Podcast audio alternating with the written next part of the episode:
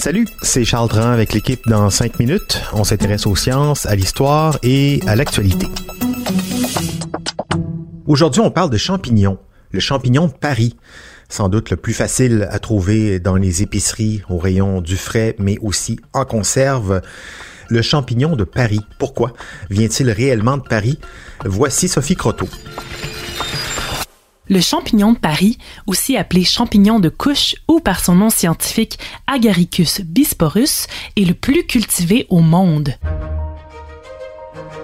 On le reconnaît facilement par son blanc immaculé, souvent vendu dans des petites barquettes bleues. À ses côtés, on retrouve généralement un champignon brun, souvent appelé crémini, qui est en fait la même variété. Lorsqu'ils arrivent à maturité, le champignon de Paris et le crémini développent des lamelles et s'aplatissent pour devenir ce qu'on appelle le portobello.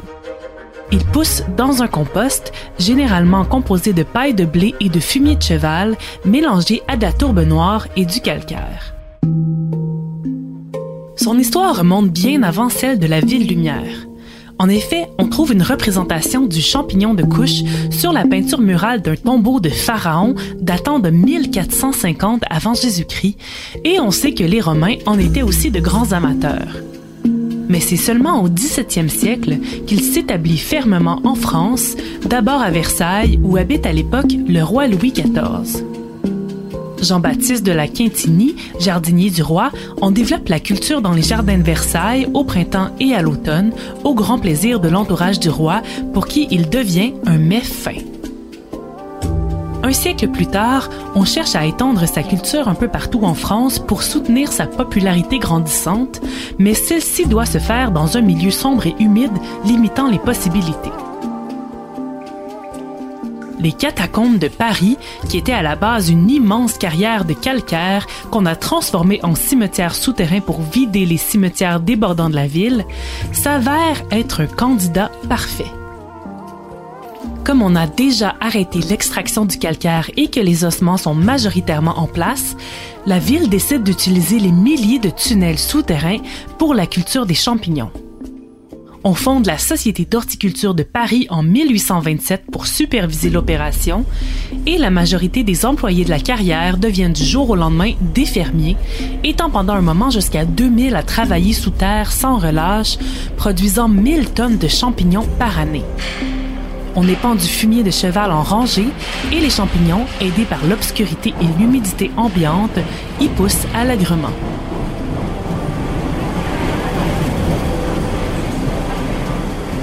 Mais à la fin du siècle, la ville de Paris décide de construire son premier système de métro, mettant brusquement fin à la culture des champignons. Les fermiers déménagent en dehors de Paris et s'établissent dans les carrières du Val-de-Loire, en Normandie, dans le Nord, en Charente-Maritime et en Savoie, où se fait encore aujourd'hui la culture de plus de 200 000 tonnes de champignons de Paris par année. Les plus grands producteurs sont néanmoins les États-Unis, la Chine et les Pays-Bas, qui cultivent un total de 2,5 millions de tonnes de champignons par année mondialement. Au Canada, c'est l'Ontario qui est le principal producteur, bien qu'il soit cultivé un peu partout dans le pays.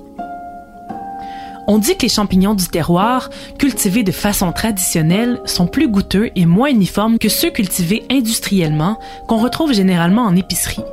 Malheureusement, l'appellation champignon de Paris n'a jamais été reconnue comme une appellation protégée, bien qu'elle soit le fruit d'un développement bien particulier par les Français. Des champignons qui pourraient être reconnus appellation d'origine contrôlée euh, auraient dû euh, sans doute être cultivés directement dans les catacombes de Paris, au pied des squelettes. En tout cas, sombre et humide, c'est la condition essentielle pour faire pousser des champignons, comestibles ou pas, délicieux ou pas, de Paris ou pas, squelettes ou pas. Merci, Sophie Croteau, c'était en cinq minutes.